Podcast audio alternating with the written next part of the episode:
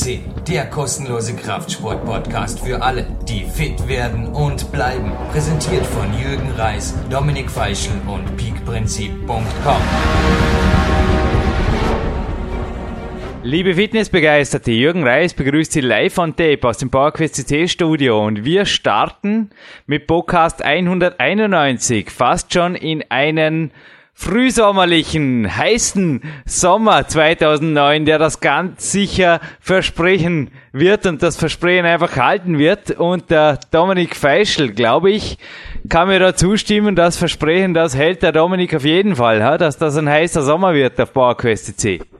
Ja, das kann ich auf jeden Fall versprechen und ich kann gleich auch sagen, nach dem Sommer kommt der Herbst und der Herbst ist nicht minder angenehm bei unserem Podcast. Also da sind einige Gold- und Plattenstücke, die es bei uns hereinregnen wird. Ich hoffe nur Regnen am Podcast und gutes Wetter draußen. Und heute ist auch so ein Podcast, der nicht Gold, nicht Silber, nicht Bronze ist, sondern absolutes Platin. Und ich bin sehr, sehr stolz, dass wir ihn auf unseren Podcast interviewen durften.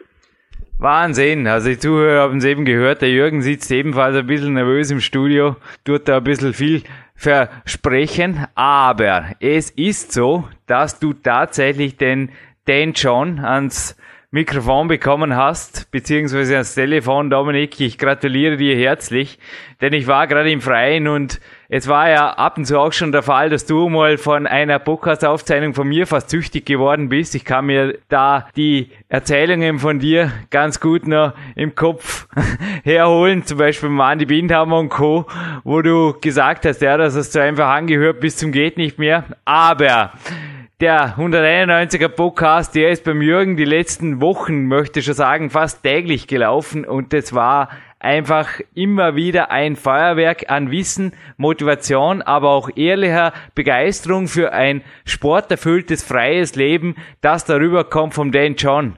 Dominik, wer ist der Dan John?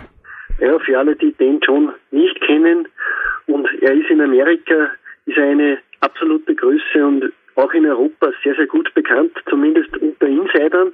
Ben John ist ja, Jahrgang 57 und äh, er wurde bekannt äh, als einer, der ja, vor allem in der Leichtathletik für ja, sehr, sehr viele große Sachen sorgte. Also zum einen, er stammt einmal aus Utah, also es ist im Bundesstaat Salt Lake City und dort ist er auch ein Lehrer und äh, ja, nebenbei schreibt er Bücher, die es noch dazu gratis gibt. Also ich sage auch noch nachher noch wo. Also ganz, ganz einfach zu finden und er ist auch ein sehr, sehr guter Freund von Pavel Zatuline, ein Highland Games äh, Teilnehmer, hat ja, mehrere nationale Rekorde im Diskuswurf, im, im Kugelstoßen und auch bei den Highland Games später dann ist, es, ist er sogar Weltmeister geworden in seiner Mastersklasse. Also ja, ganz, ganz gewaltig. Also der ist der ist einfach überall tätig, er ist sehr, sehr anerkannt, also sehr, sehr respektiert. Es gibt, er hat keine Neider, das ist einer der ganz wenigen großen Nummern in Amerika, der wirklich keine Neider hat. Denn, denn John ist irgendwie so etwas wie eine Institution und das macht ihn einfach auch ja, sehr, sehr sympathisch. Man wird es auch später im Interview hören. Ein sehr, sehr, ja, Mensch, einfach ein Mensch, der sehr, sehr viel weiß und sehr, sehr viel weitergeben will auch und dafür nichts verlangt, sondern er will einfach ja, etwas an den Mann bringen, das vom Wert ist und das es wissenswert macht. Dominik, gerade eine Frage, bevor das Interview startet. Das würde mich jetzt gerade interessieren. Es ist ja dies dein allererster richtig großer Fang, sage ich mal, ein richtiger Platin-Podcast noch dazu auf Englisch. Wie ging's dir denn beim Interview? Es ist irgendwie schon, ja, gewisser Nervenkitzel ist schon dabei, gell, noch dazu. Also ich habe jetzt vorher gerade beim Spaziergang noch einen anderen Podcast gehört, den der den John gab im amerikanischen Raum.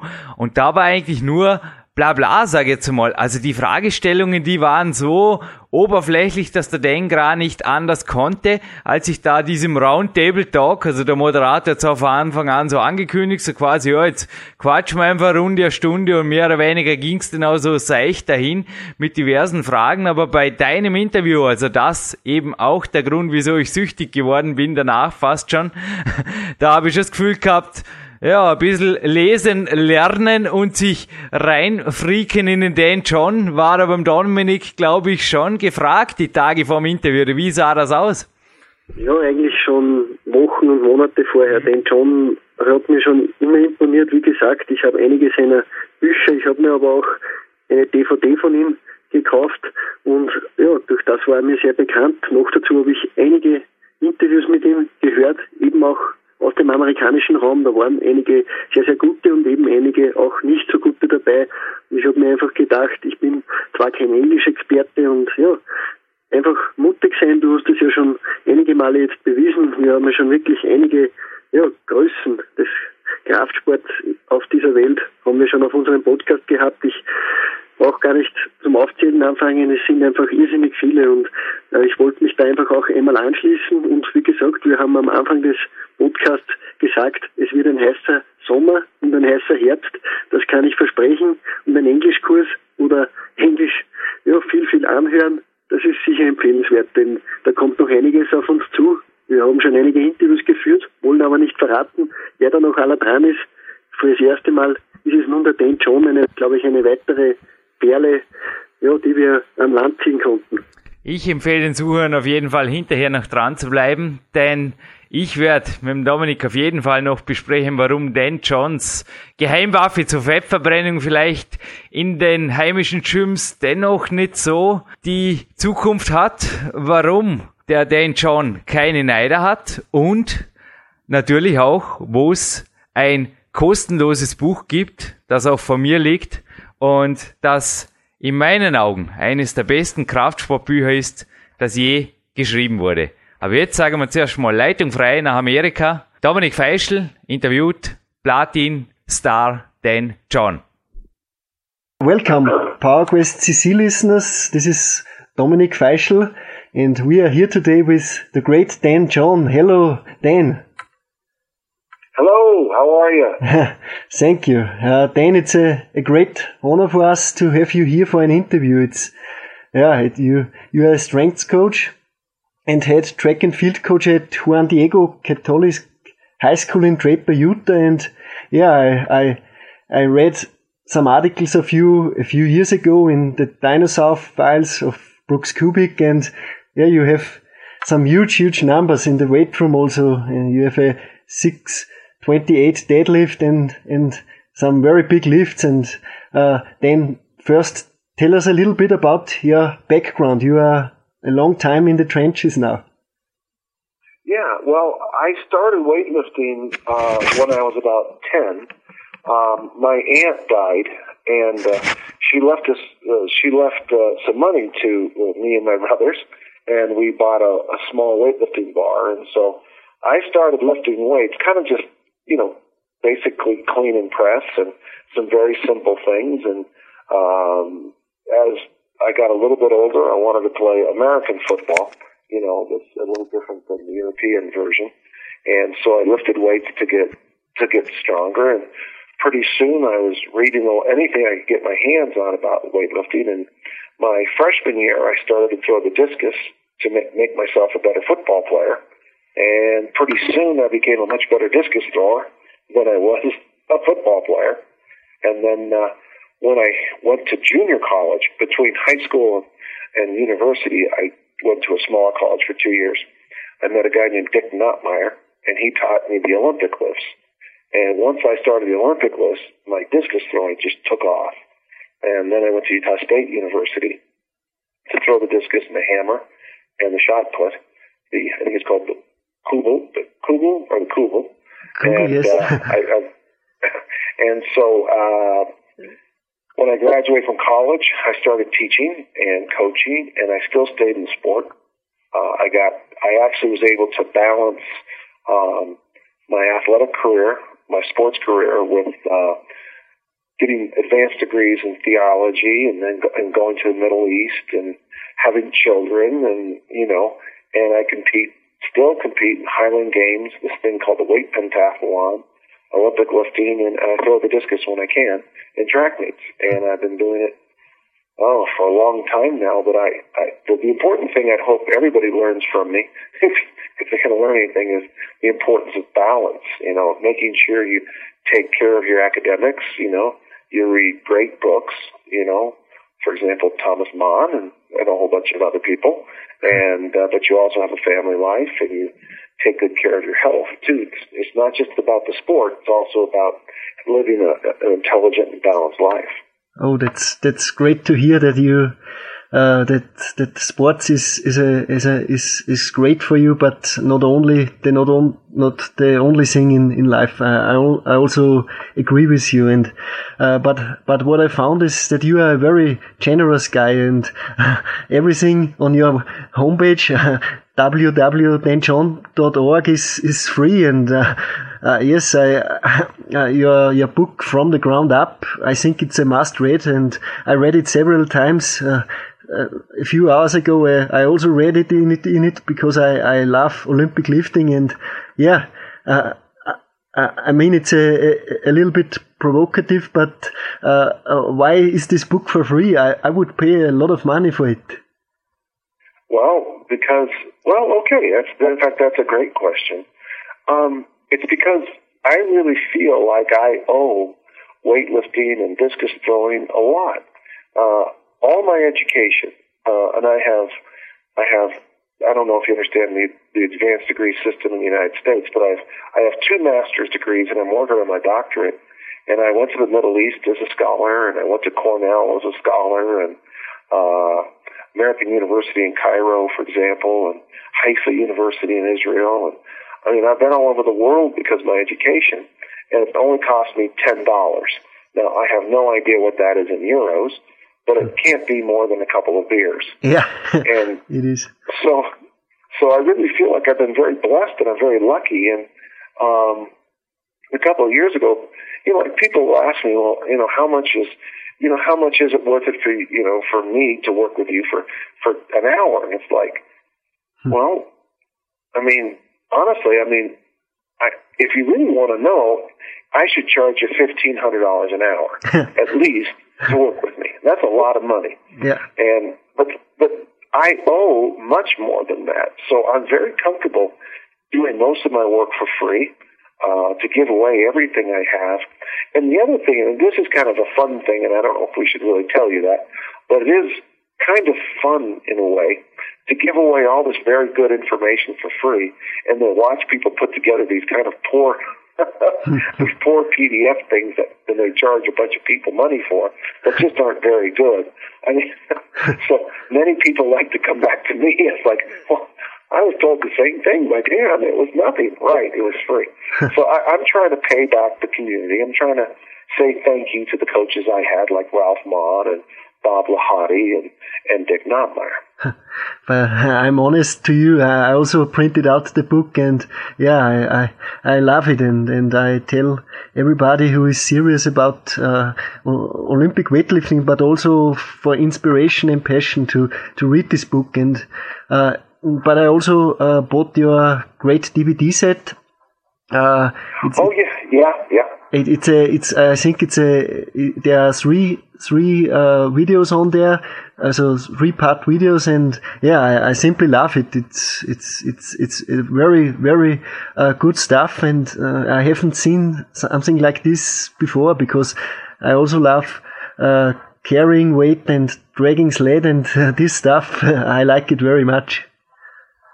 Yeah, well, those were, uh, I put those together a couple years ago. When people asked me, I mean, I would get emails about, you know, how do you actually train? What do you do? And so the first one, Carried Away, is that it's, it's not such a big deal now. I mean, I think a lot of people do that stuff now. But when I was training that way, uh, say 10 years ago, very few people did farmer walks and nobody really did those waiter walks with the weight overhead. And not very many people combine the exercises where you drag a sled and, you know, do a farmer walk together and things like that. So, and so people said, well, why don't you do a DVD? So we did that first one and we did that first one. that one was exhausting. I learned my lesson after that, not to use a lot of weight when you make the video. And then the second one, came out after I went to this workshop in Colorado, and people said, "Well, what's the method you use?" And I spent maybe five, ten, fifteen minutes showing people how to do the snatch. And they said, well, you got to make a, a, a movie on that. So I made that one. And it's funny though, but if you go on my website, I have a free one hour uh, video of me teaching. Uh, if you've seen it, it's on Google yeah. Video. It's I, free. I, I saw it. Of, yes. and, and I'm just using a broomstick and a chair or something like that to teach the Olympic lifts, and I think that's that's pretty good too. And then uh, the last one was again, people ask me about some of the little things I do with strongmen and training overhead. And so I just put that one together. Really, I just make DVDs when people ask me. I don't necessarily think I do it for the money. I do it, you know, to answer a lot of questions. but it doesn't matter how many questions I answer. People keep asking me more. So obviously either I'm not clear enough or there's a lot more information to get out there. So I'm so I'm the next one who asks you a question, but I hope this is okay for you then. Uh, yeah, uh, you you told us before about the Olympic lifts. I, I'm also a Olympic lifter. I'm now also trying to compete in there. I'm I'm learning still a lot of and yeah, I'm very sad about it because here in Austria, in the health clubs and yeah, in the in the other gyms, in the normal gyms, I say uh, everybody is watching at you if you if you're doing uh, clean and jerks or, or, things like snatches. So I also decided to to train at my home gym and uh, but. I, I don't, I'm very sad because I think these lifts should be, yeah, they should be everywhere because they are so, so meaningful. Exactly, and uh, and I'm glad to hear that uh, uh, you guys are lifting the Olympic lifts. The thing, you know, uh, for success, uh, I tell, you know, I I look back over my career, and when I just did the snatch and the clean and jerk, just those two exercises was when I was at my best discus throwing. And uh, it doesn't always make sense about why, but it doesn't matter. I just knew that when I was lifting well with just those two lifts, everything else went well for me too. And the other thing too is I don't think people realize what a fat burner snatches and clean and jerks are. It doesn't seem it, but it is hard to keep your body weight up when you're doing snatches and clean and jerks. I, I've always figured it's got to be that metabolic hit somehow, but I'm just not sure why. so maybe we should market Olympic lifting as a fat loss, and then everybody will start doing it. Yeah, but you know? but the, the, the business is against it because it it it only costs a lot of sweat, but not much money to yeah. to buy a barbell. I think. That's right. Yeah, but you have to make money. Yeah. yeah. well, uh, what I also uh, saw in, in your Get Up newsletter is one thing I, I like very much is is uh, you always have there a phrase uh, there there stands our mission to teach everyone. First the body is one piece. Second there are three kinds of strength training putting weight overhead picking it off the ground and carrying it for time or distance. And third all training is complementary. When i first read this I, I thought oh man, training is so easy. but I loved it because there's everything in there. Uh, is it? Isn't it? Well, do you want to know the story how we came up with that? No. yes, um, I want to hear it. okay, a, a, couple of years ago, we had this discus camp in uh, Ohio. Ohio is in the, the, the middle part of the United States, and uh, we were sitting there and we were having a few drinks, you know, because we always have a few drinks at discus camp. But Mike Rosenberg said to me, well, it's clear you always say the same things. And I said, well, what do I always say? And he goes, and it's funny because he went just like this. He goes, well, everything works. The body is one piece. Yeah. Hmm. Put it over your head, carry it, pick it up off the ground. Yeah. And it's all complementary. and it's funny because he was so clear about my philosophy, but I never even thought about it. but that's really it's it's it's funny. I really do think that everything fits together. Everything fits together. So when people ask me about training, and no matter what the specific sport is, I'm always going to kind of come back to the same basic principles. And uh, again, though, you're not going to be a lot of money telling people you got to do farmer walks, deadlifts, and you know presses. But that's a really good workout you could be very, very good just doing farmer walks, deadlifts, and presses. You could be outstanding. you know. But everybody wants to find the, you know, the next secret. And there really aren't a lot of secrets, you know. It's a pretty simple thing. It is. I also see this every time I, I go to the uh, weightlifting club here in Austria. Uh, we we only do our series of snatches, clean and jerks, some pulls and and squats, and that's I think everything. Uh, you need, and it's, it's also the same thing when you are training like a caveman. If you are hill sprinting, sled dragging, and yeah, climbing a rope, this, these are good workouts, and you don't need any machine or yeah any any trainer who tells you you must buy this you must to do that and it's it's I think it's so easy but it takes a lot of hard work that's the key we say in discus throwing is I said it was simple not easy hmm. and I think the word in English anyway is simple the answer is simple the formula is simple the approach is simple, but it's not easy. I mean, it's not easy doing snatch, front squat, clean and jerk, and press. That's not, it's, it's a simple workout, but it's not an easy workout. And sadly, I think most people want the easy way, you know, but there is no easy way to greatness. I haven't found it yet. I'm still working on it. Yeah, I also don't found it. But uh, uh, then that's a, a question that interests me and also some of my training friends uh, he did, he, who trained with me. We we try to compete this year for our first time in some Highland Games events, and uh, you are very uh, you are a guy who who is there uh, since years, and you are a world class athlete in this uh, sport. It is a very uh, versatile sport, and what do you say? What are some some uh, so what are some things that you must consider when you want to go to Highland Games and what how what is important in training? Well, the, the hardest thing at first is you, you got to know how to throw. And that hurts a lot of guys, is that they come in to the Highland Games and they've been lifting weights. The worst thing you can do is bodybuild to be a Highland Gamer. I think that's my because they're they just they don't know how to use their body. Power the guys who do a lot of bench press come in and they try to use strength. But the really, if you can come in with a throwing background, so either the shot put, the javelin, or whatever, so you understand uh, how to accelerate an implement. I don't know if that translates well for you, but to accelerate, uh, what's the word in German? Do you know? Uh, beschleunigen, um, yeah, I know. Uh, yeah. Okay. I yeah. know. Yeah. yeah.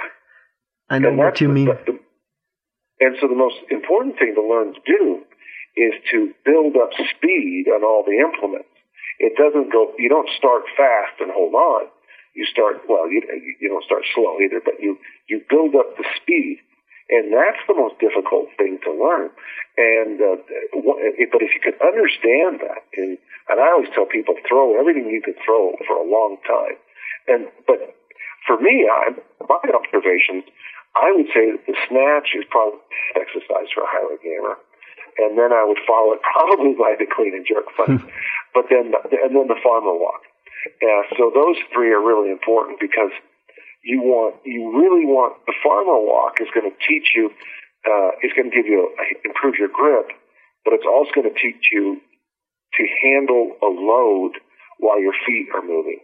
And most of the Highland games involve moving your feet under load. And when you have a load, it's really difficult to, uh, uh, this is why someone who's been just doing squats sometimes struggles in the Highland games is because it's, it's like sprinting with a heavy weight. It's not like shuffling with a heavy weight. And that's where things are difficult. So, uh, farmer walks, I can't recommend farmer walks enough. You know, uh, and, and, and, of course, I would throw every ball, every medicine ball, every, and anything you can get your hands on, just to get used to throwing and throwing and throwing. And well, what you said before, that, that speed is, is one key, one very important key. Uh, it's funny because the, the, one of the best Highland games competitor in Austria is a track and field athlete, and I think this this has to do with it because he he he knows how to throw an implement and he he knows how to accelerate, and yeah, that that's that's Right. the, that's the key. Well, Harrison Bailey, you know, was a was a discus thrower. In fact, most of the guys were discus throwers. Most of the professionals now were throwers first. In fact, the one that one guy that's uh, he's a Latvian. He was a he was a discus thrower who kind of picked up the uh, Highland games because you need throw. You know, I always say this: throwers throw, jumpers jump, runners run, and you, you got to be real careful about mixing sports up. You know, you really need to be you know, if you're going to throw, you got to throw a lot and often. But but Olympic lifts, I think they have a very great uh, transfer to to to sport disciplines. I uh, I've also an example of uh, one uh, Russian Olympic lifter. Uh, his name is Mikhail Koklyaev, and he he's now competing in in strongman, and he's doing very well. And I think he got his his his speed and his acceleration from Olympic lifting. Everything they are doing then there at the strongman competitions is uh, he can he can match up with the big guys because he he's so so fast and, and strong. Well, you know, you raise a good point. You know, in the kettlebell community, you know, like Pavel and those guys. In fact, it's funny you mentioned Pavel. I talked to Pavel on the phone last night for two hours. so, so my ear, my ear's been on the phone for a long time. But you know, one of the things we always say with kettlebells is that first you start with mobility, then you worry about stability, but then the third thing for me, so if you've got an athlete with, you know, their joints are loose and they've got some basic body strength, the third thing I worry about is speed. If you wait too long in an athlete's career to beat, to build speed, you'll, the athlete will never be fast. And that's a real problem. That is a real problem.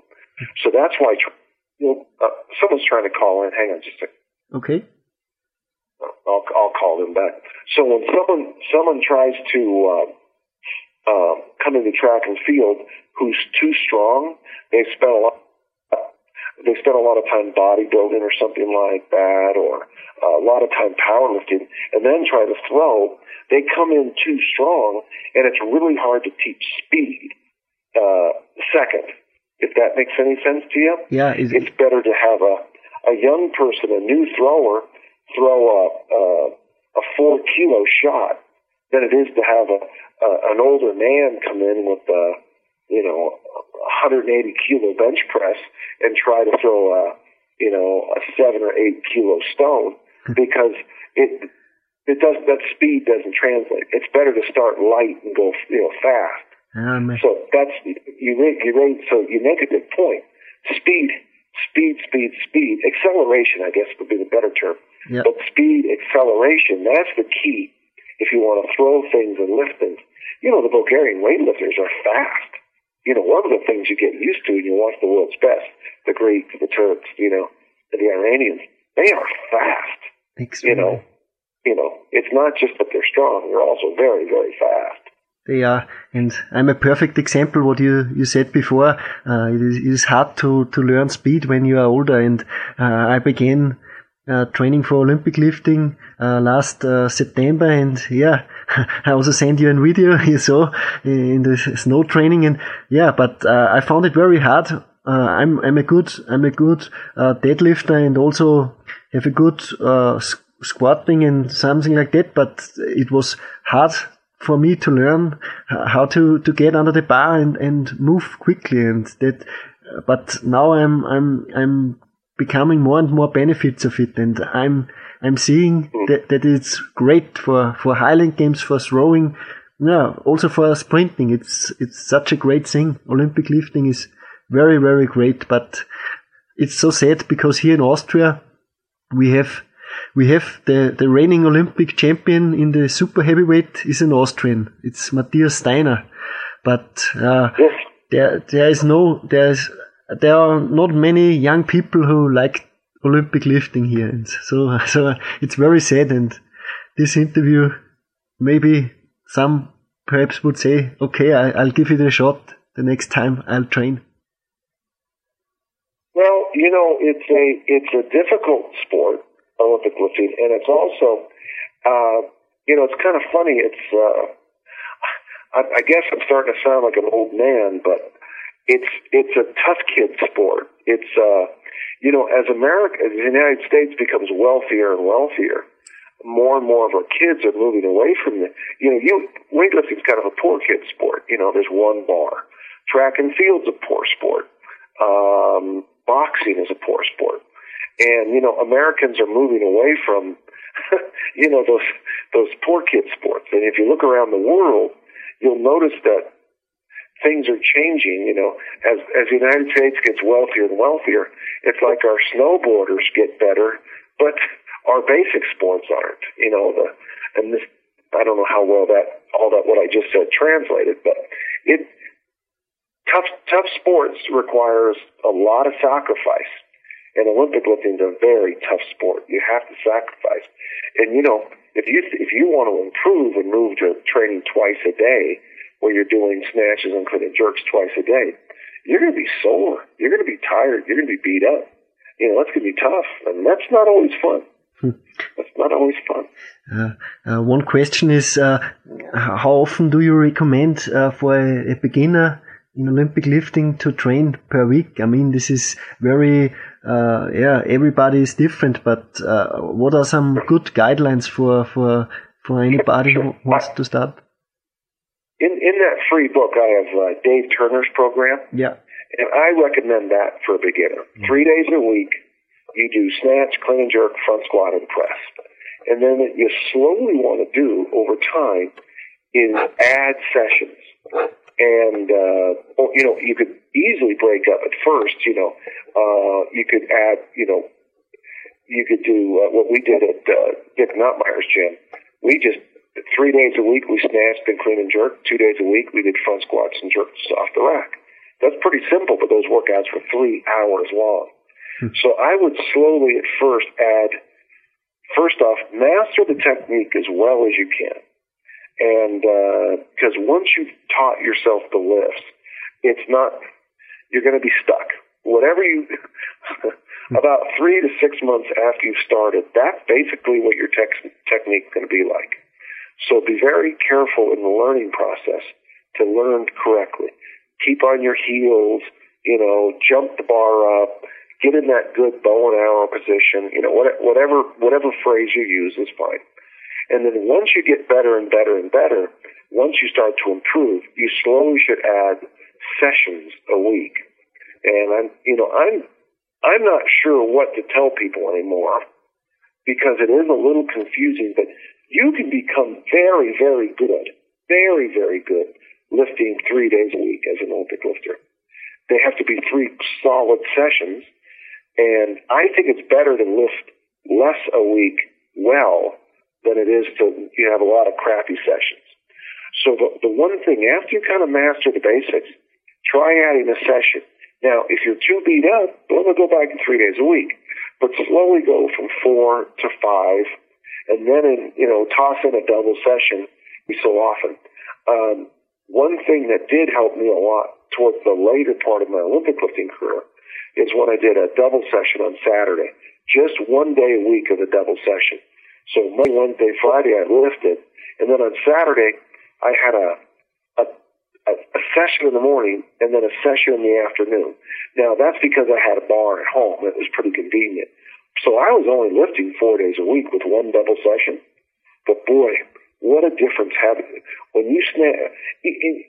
And if you can't do that, even if you did something like just some overhead squats in the morning and then train in the afternoon, or do some kind of kettlebell work in the morning, just to get the body moving around a little bit, that's when I made my big jumps, especially in the snatch.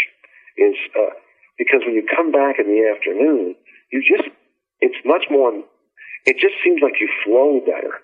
And so that's that's kind of my recommendation.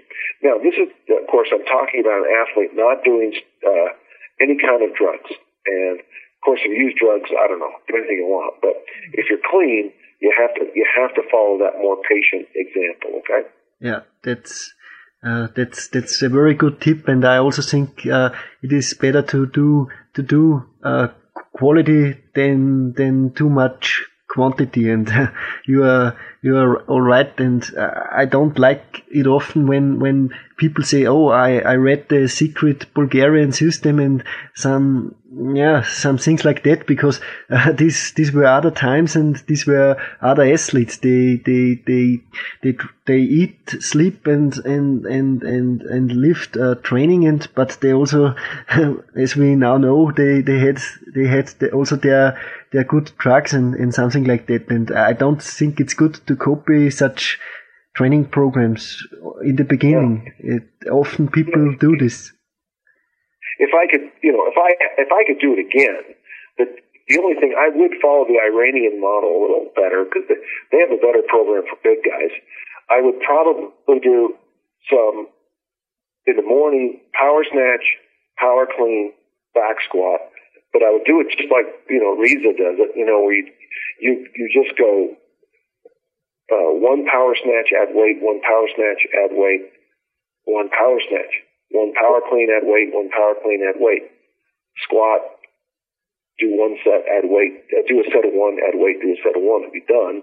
And in the afternoon, go snatch, clean and jerk, front squat, um, uh, even in the afternoon, even 45 minutes later, where, and so the idea is you really emphasize the basic movements, but for very, very few reps. Uh, I think the mistake I made in my career is I did far too many medium reps. I should have spent more time, um, a little, a little, uh, a little heavier. But let me just add one small thing. As an Olympic lifter, you should never miss in training. You need to make every lift. And that's a tough one because there's a, there's people that will never miss, but they never go heavy either. So, you, so there's this little, there's a little a warning in there to make sure you never miss but you also have to go pretty heavy too. you know, but that's why you need to compete on the platform. You need to get into weightlifting meeting, you know, step on the platform and try to win everything. That that was also good for me. I I trained a, a few months and then I went to my first meet because it was only a small uh, inner meet from from the the club members, but uh, it was very good for me because it's very motivating and you are you you see what you must do better and yeah it was great to compete. I think everybody has to compete a little bit. It's not only training. You must uh, compete to to to find some goals to to to come to go on and go on. I think this is very important. Right. Exactly. Exactly and yeah i i i think you've hit the most important point is you've got to compete you've got to Otherwise, you it's you, you just don't know what you can do. You know. Yeah. So uh, I think we're on the same page. yeah. Uh, Dan, and you you are very uh, you uh, in your book in your from the ground up. I also uh, found a, a, very very good good nutritional guideline. You uh, you make it very easy, and I I found it very, very good because you don't overcomplicate things, and that is the, the best way to teach someone to make it easy. And uh, uh, what are some nutritional guidelines that you that you have to uh, say your athletes every time? Oh, sure. Okay, I'll be right now. Okay, there's three big points. Number one, eat more protein. Number two, eat more fiber. And number three, you must take fish oil. Fish oil, you know. Uh, those those three override everything else. I expect my athletes to eat three times a day, but most of them end up eating up to four or five times a day, especially you know when they're trying to move up to the next level. But really, that's that's the simple. That's that's all you need to know. And uh, I had a friend who uh, uh, summarized it best. He said that at every meal, you need at least a hand size of a protein, a hand of a fiber, and you should at every at every meal eat fish oil capsules. And I tell you, that is the best advice I can give anybody. So protein, fiber, fish oil, and uh, you know, I have I have athletes who don't even know what protein is. They don't. When I say eat more protein, I have to explain to them it's you know it's fish, meat, eggs. They don't know. So you have to be as a coach, you have to be a little careful because some kids don't know what you're talking about, Yeah. and that's a real problem. Yeah. Yeah. And what I also like, Yeah. bec- because you, you, you wrote in there that breakfast is so important. I also tell my, my clients I'm, I'm training with in my, in my training center, yeah, to, to eat breakfast and uh, not to, breakfast is not coffee. breakfast is a, a good, uh, meal of, with protein and, uh, and I, I, I see it in their performance. They, they are getting better when they, they eat their breakfast. It's a very, very important meal. Well, I have a little rule that you should have two meals before you train. So you, if if if you're going to have a session, like for example, I have athletes that I've worked with kids who haven't eaten breakfast, who haven't eaten lunch, and then we go to practice at three o'clock in the afternoon, and they do terrible. And it's like, well, are you just crazy? Are you stupid? There's, you know, and but but see, that's what separates the elite athlete from the non-elite. Is the elite athlete worries about sleep, worries about breakfast, worries about snacks, uh, takes their fish oil. And the thing is, uh, I don't even have to coach it anymore because once I find out an athlete's not doing these things, I you really I don't worry because I know they're not going to be that good. So you're right. Oh yeah, eat breakfast. Oh, yeah, absolutely. and don't eat junk and don't be stupid. I mean, you know, you know, be a normal person. Uh, that's a good that's a good thing that you mention. Uh, be a normal person, and and I think that uh, lifestyle is very important when you train heavy. I I don't think it's it's good when you when you uh, stay up all night long and and make party and you want to to get better in in your sport. I, I think that's often over overseen from many Yeah. athletes. Well, you know what? You hit it right there. I mean, I've got people who, uh, you know, I got, you know, I've worked with athletes that that that go out and fool around every single night, and it's like, how can you come back and train?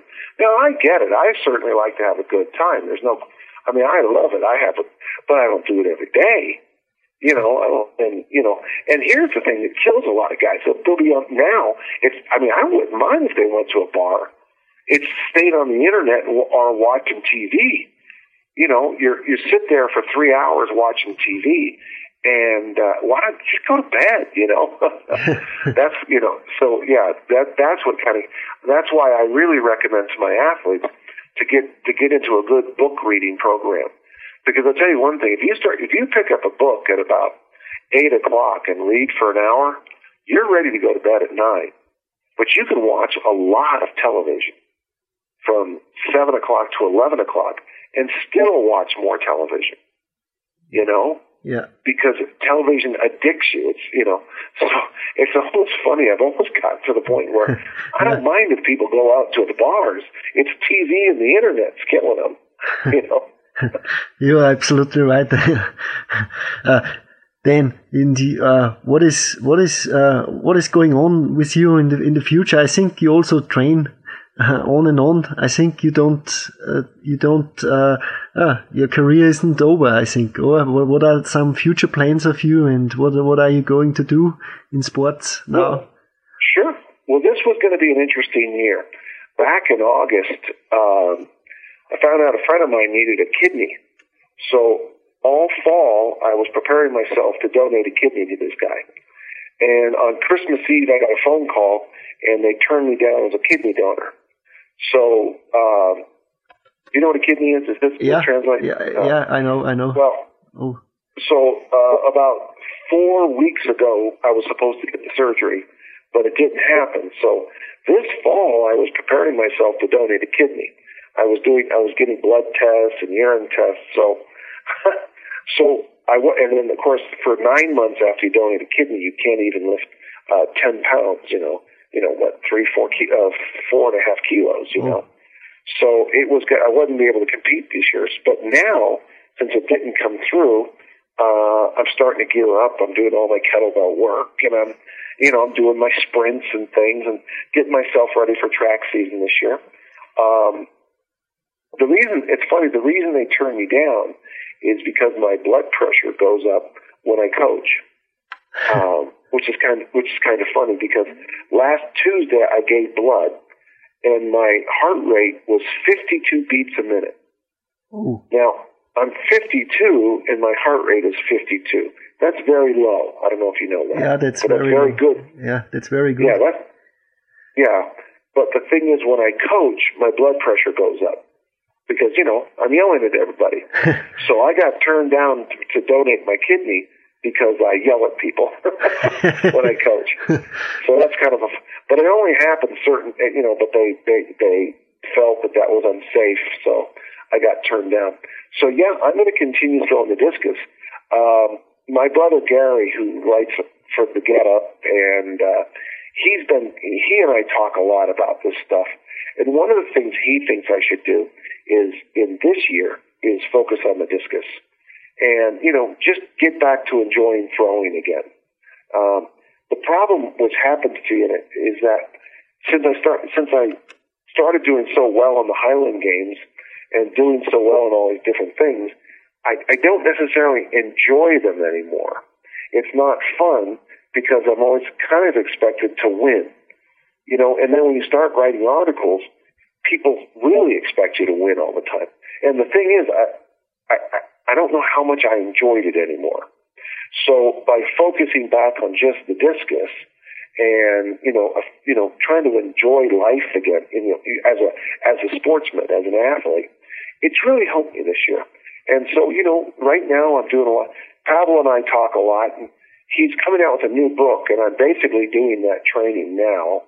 Uh, I do. It's funny. I'm doing a whole bunch of like Turkish get-ups right now. I'm doing a lot of get-ups, Okay. and I'm doing a lot of uh, double kettlebell presses. And I go, I do a set of two, a set of three, a set of five, a set of ten, a set of two, a set of three, a set of five, a set of ten. I do tons of those, and I do like uh, light deadlifts and stuff. I, I've kind of trained, changed the way I train, just because you know I, I'm, I'm experimenting right now with some new exercises.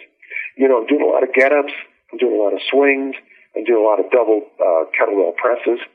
I'm just trying to, you know, I'm experimenting for about, you know, just a couple months right now. You know, kind of fixing a few things. You know, I've got a, I had a, I hurt my hip last season, and I'm just, you know, it's miles better now, and so I'm just kind of experimenting. And but one thing you'll notice, I always experiment. You know, I'm always trying new things. So, so yeah. So this year will be the discus, and uh, I'd like to see. I'd really like to throw that thing far this year. Yeah. That's great to hear that you that, uh, that you are on the train to to to to compete, and uh, that's good Yeah. to hear. And uh, yeah, and uh, we were in, in January in, in the United States. My my friend Jürgen Reis, who is with me, the, the owner of the, the podcast radio, and we and we met uh, Pavel there, and and he said to us he. He, he's uh, he has not much time because he he's going to a seminar with you. Uh, I think you did it for the Marines or for the Navy SEALs. I think in California, uh, wasn't it? Yeah.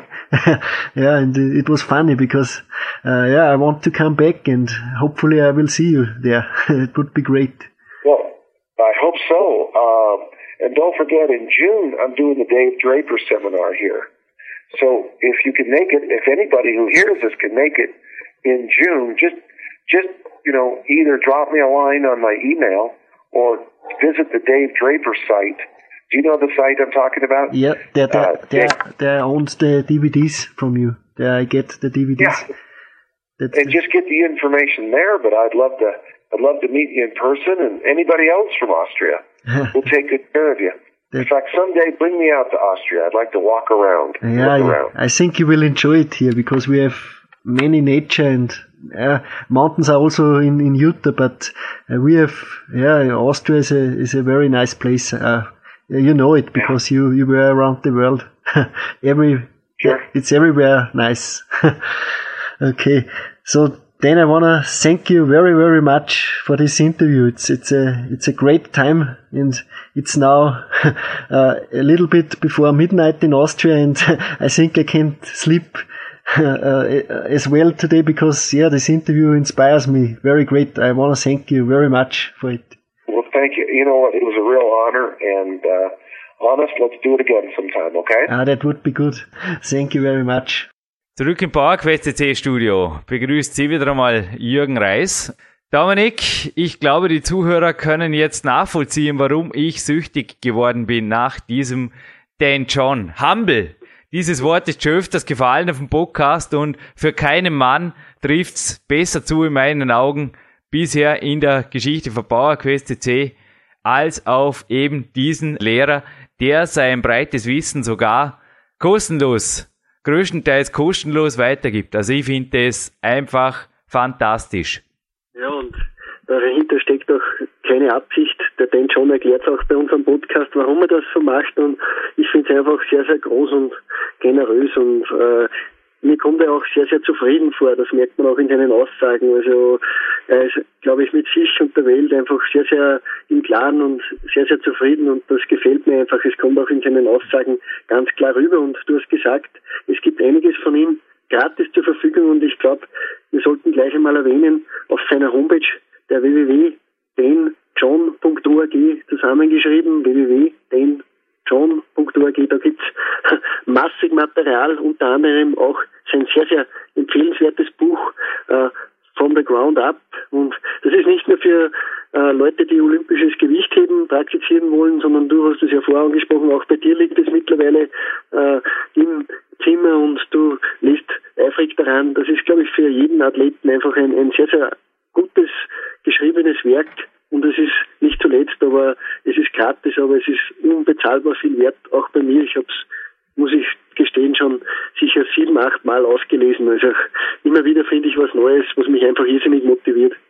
Ja, du hast mir gemeldet, auch du hast es schon vielen deiner Coaches empfohlen. Ich habe selbiges getan. Das Feedback war immer absolut toll und .org steht nicht umsonst um eine Domain, die nicht kommerziell normalerweise genutzt wird. Und der Dan John ist einfach hier wirklich ein generöser Mann, also anders kann man es nicht ausdrücken.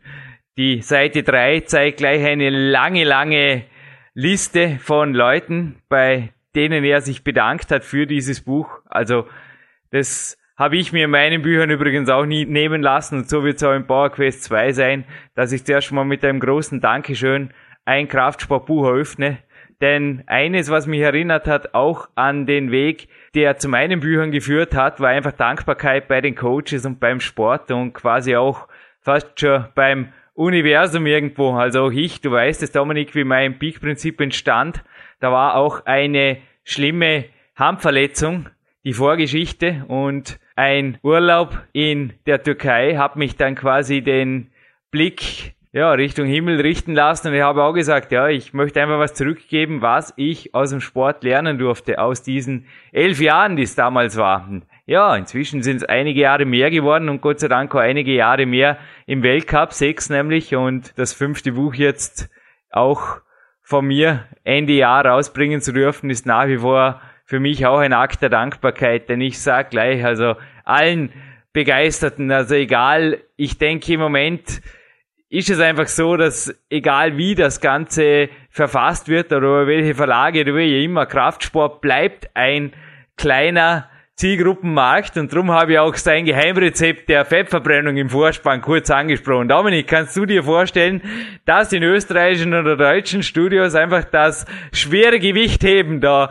die absolut beliebte Disziplin wird aufgrund der Metabolic Damage, die natürlich dieses Training verursacht und dem Megastoffwechsel und es ist natürlich das beste Training, aber das Zeitungslese-Cardio ist halt angenehm, oder wie sehe ihr das? Ja, wie gesagt, ich bin auf den Johns Seite und merke es auch selbst an mir, an meinem Körper, dass es wunderbar funktioniert. Dieses olympische Gewichtheben zum Beispiel, dass es einfach eine gewaltige Fettverbrennungsmaschinerie in Gang setzt. Aber du hast es richtig gesprochen. Äh, das Cardio vielleicht vor dem Fernseher oder so ist für viele angenehmer. Das was ich mir vorstelle, größere Problem ist aber auch, äh, in einigen Studios ist es einfach verböhnt und absolut nicht erlaubt, äh, eine olympische Gewichthebeübung zu machen, sei es nun reißen oder umsetzen und stoßen. Also da bekommt man sehr, sehr schnell mit dem Studiobesitzer oder dem Trainer ganz, ganz gewaltige Probleme. Mhm. Das sind einfach einfache Wege. Aber er hat es gesagt, Dominik, hast du denn einfachen, leichten Weg schon gefunden. den simple, den simple but easy way. Also ich persönlich noch nicht. Ich moderiere heute an einem A-Tag. Bei mir geht's heute in eine zweite Einheit und ich kenne auch dein Training und da hast auch deine Metabolic Rate vorher angesprochen. Auch davon durfte ich mich persönlich überzeugen, vor allem in Kalifornien. Also du hast sicherlich auch den Stoffwechsel eines Rennpferdes, ohne dass du rumhirschst den ganzen Tag wie ein Tour de France Fahrer. Aber was deine Eiweiß- und Kalorienaufnahme betrifft, also ich würde auch sagen, dass wenn du ein bisschen zum Beispiel wie er es auch gesagt hat, das Eiweiß erhöhen würdest, da wärst du ja sofort fast schon gefährdet, in zu messerscharfe Form zu kommen für deine Top-Disziplin. Denn auch du bist natürlich auf Wettkampfziele aus und das Competition-Feeling, glaube ich, das er erwähnt hat, das ist schon auch was Wichtiges für dich, oder? Ganz, ganz, ganz, ganz wichtige Sache, die du da ansprichst. Also wie gesagt, ich äh, bin gerade in Vorbereitung, also bei Aufzeichnung dieses Nachspanns ist es schon vorbei, aber ich bin jetzt gerade in Vorbereitung zu einer Landesmeisterschaft im Gewichtheben, was natürlich auch den Dan John wahrscheinlich freuen wird. Ich habe mich auch durch ihn schon mehrmals coachen lassen in meiner Technik, in verschiedenen Trainingsfragen. Er hat mir jedes Mal sehr, sehr generös und lange Auskunft gegeben, war mir da sehr, sehr hilfreich, nicht zuletzt. Darum möchte ich ihm auch ein großes Danke aussprechen und ja, das Competition Feeling, ganz, ganz was Wichtiges und kann einige Hörer hier einfach nur ermutigen, sich darüber zu trauen. Also man muss hier nicht gleich glauben, man, man muss ein Weltmeister oder sonst was werden. Aber ich glaube, einfach einmal dieses Ziel setzen, in einem Wettkampf sich zu messen. Denn da geht es vor allem darum, dass man sich mit sich selbst misst und sich selbst Ziele setzt und nicht dann vorrangig darauf schauen, was dann ja, mit den Gegnern ist und wie man mit im Vergleich zu ihnen abschneidet. Also vorrangig mal mit sich selbst messen, aber das ist einfach in einem Wettkampf das Allerbeste, weil da hat man einfach keine Chance, dass man sich zurückzieht oder ja, wieder mal was verschiebt und das und dieses äh, in den Vordergrund drängt, sondern einfach auf den Wettkampf hin und der Dan John, der ist, glaube ich, einer, der einen da auch sehr, sehr ermutigt. Simple but not easy. Dieses, dieses äh, einfache Wortgeflecht, das ist mir lange, lange hängen geblieben und wird mich auch wahrscheinlich nicht so schnell verlassen, denn das ist der Kern ja, Satz seines des ganzen Podcasts mit ihm. Also das ist irgendwie äh, der einfache Weg muss nicht einfach sein, aber er muss gegangen werden und äh, ist eine ganz, ganz starke Aussage von ihm, die ich glaube ich auch bei dir hängen geblieben ist. Ja, absolut. Auch seine Trainingsgrundsätze klingen logisch, aber wenn man sie dann genauer hinterfragt und auch im Buch natürlich entsprechend nachliest in aller Ruhe, dann ist die ganze Sache auch nicht komplexer, aber es ist einfach wahr. Es ist im Kern wahr. Und die Seite 67 hat mir auch viel zu denken gegeben, also mir persönlich. What is an Elite Athlete? Und er hat da in vier Punkten ganz einfach definiert, worin sich ein Amateur von einem Profi unterscheidet. Und er hat absolut recht. Nun, du bist für mich nicht nur ein Profi am Mikro, du bist für mich auch ein Profi im Sport. Ich wünsche dir auf jeden Fall für deine Wettkampfziele, du bringst auch vieles unter einen Hut, Dominik, du machst Nägel mit Köpfen. Alles, alles Gute. Dominik, eins würde mich am Schluss auch interessieren, persönliche Frage. Konntest schlafen nach dem Interview, wie zum Ende erwähnt hast? ah, na, da geht's mir, glaube ich, so wie dir. Ah. Solchen Interviews, man, das Adrenalin ist hoch und äh, ja, nicht unbedingt gut, aber irgendwie dennoch war ich sehr, sehr zufrieden, denn erstens ist dieses Interview im Kasten gewesen und es waren einfach so viele motivierende Dinge mhm. darin zu finden. So geht's auch dir, das erzählst du mir immer wieder, aber ich glaube, das muss man positiv sehen, denn das ist das beste legale Doping, das man sich, glaube ich, geben kann. Und wie gesagt, ich schaue immer wieder rein in die Arbeiten, die der Dan John abliefert und zumeist gratis veröffentlicht. Ich würde euch jedem empfehlen, schaut einmal auf die Homepage denjohn.org Dort ist so, so viel Material zu finden. Ich habe schon mit einigen Sportlern, auch ja, sehr, sehr guten Leichtathleten gesprochen. Für die ist dieser Dan John absolut ein Begriff und auch sie sind begeistert. Und wer sich für diesen Mann noch mehr interessiert, der soll, dem sollte es also auch wert sein, diese DVD zu kaufen, denn die ist nicht nur vom Trainingswissen her sehr, sehr informativ, sondern auch der Humor kommt bei diesem Mann nicht zu kurz. Das ist auch im Interview manchmal zu hören. Also er ist sehr eloquent und vor allem ist auch ein hintergründiger Humor immer wieder vorhanden. Das macht ihn einfach irgendwie zu einem sehr, sehr angenehmen Menschen. Das kann ich mir gut vorstellen. Kleiner Trainingstipp übrigens noch von einem Trainer hier am Landessportzentrum beziehungsweise auch im Olympiamodell. Das Krafttraining mit einer schnellen Übung abschließen, mit einer schnellen Ausführung derselben Übung, also eventuell ohne Gewicht, fördert übrigens auch, dass du schneller wirst, Dominik. Also die Geschwindigkeit ist ja bei mir beim Klettern sehr, sehr äh, spezifisches Problem und liegt auch oft in der Genetik der Muskulatur, aber natürlich auch beim Alter, das hast du richtig erwähnt im Interview. Also da liegt eventuell noch was drin. Aber wo auf jeden Fall viel, viel drin liegt, ist in diesem Fessel-Podcast, ich denke, ich darf ihn so bezeichnen, diese Platin-Nummer mit dem Dan John. Mehrfach anhören ist angesagt und ein bisschen Adrenalin-Overshooting, Wettkämpfe sind's wert und so coole Podcasts sind's ebenfalls wert, Dominik. Ich würde sagen, wir beenden diesen XXL Platin Podcast, der es hiermit geworden ist, mit einem gemeinsamen, ein einfacher, aber ein harter und ein effektiver, ein trainingseffektiver Sommer dank dem Dan John steht vor der Tür raus ins Gym raus ins Freie, wo auch immer, trainieren. Auf geht's!